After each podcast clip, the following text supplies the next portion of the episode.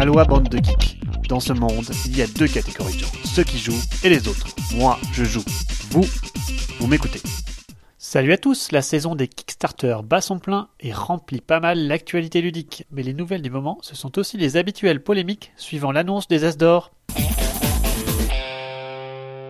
Côté pro, après la polémique sur l'As d'or lancée par Gus Co proposant un franc-parler qui fait toujours plaisir à voir et que je soutiens complètement, vive la liberté d'expression, après le tsunami donc, Gus Co a le culot de sortir un nouvel article de fond. Bien vu Helvetia Games, l'éditeur suisse, y analyse de façon très pertinente le marché suisse ludique dans un très long article publié sur Gus Co. Un article donc très riche pour qui est intéressé au milieu professionnel du jeu, ses enjeux dans le contexte particulier de la Suisse, toute proche de la France, offrant des prix particulièrement attractifs en ligne face au coût de la vie en Suisse plus élevé qu'en France.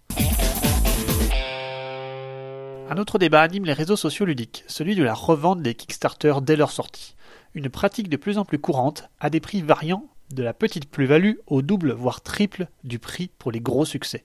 Que penser de cette pratique? S'il y a de l'offre, c'est certainement qu'il y a de la demande, et que certains sont prêts à payer pour. Cependant, cela reste moralement difficile à cautionner. À ce sujet, Jamie Stegmeyer a conduit récemment un sondage traitant de la pertinence des Early Birds, ces pledges Kickstarter qui arrivent dès le début de la campagne et qui offrent un prix légèrement inférieur Aident-ils vraiment au lancement ou sont-ils surtout une aubaine pour les revendeurs? Question particulièrement difficile à répondre. Les résultats montrent que les utilisateurs ne sont pas si intéressés par les early birds qu'on pourrait le penser, c'est plutôt du 50-50. Ce qui les intéresse réside plutôt dans les bonus, qu'ils soient exclusifs ou non. En tout cas, de nombreux Kickstarter reviennent de ces multiples pledges et proposent maintenant la simplicité à l'instar de la toute récente campagne du prochain Eric Lang chez Simon, Rising Sun, qui propose un unique pledge à 100 dollars. Si vous voulez voter, c'est par ici.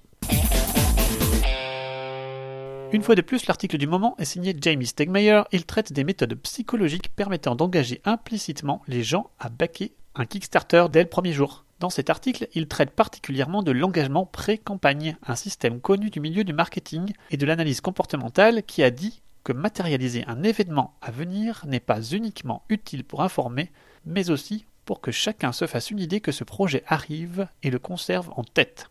Ainsi, Jamie présente dans chacune de ses newsletters un tableau d'avancement de toutes ses futures sorties, matérialisant clairement leur arrivée dans notre esprit.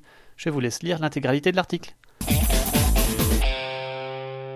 Le dernier numéro de Game Night est sorti, le numéro 14, et vous présente un contenu pléthorique et gratuit. Vous y trouverez notamment une interview de Bruno Catala qu'on ne présente plus, et une de John Ariosa qui a notamment illustré Mice and Mystics. Parmi les jeux critiqués, vous trouverez Seven Wonders Duel, Les Demeures de l'épouvante V2, A Feast of Odin, mais aussi Element, le jeu abstrait qui buzz en ce moment et qui permet de jouer quatre couleurs différentes, réagissant différemment selon des mécanismes associés au feu, à l'air, l'eau et à la terre.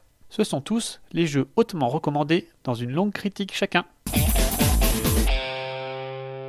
Côté sortie, la dixième extension pour Carcassonne a été annoncée. Elle portera le thème de la fête foraine et se nommera Sous le grand chapiteau.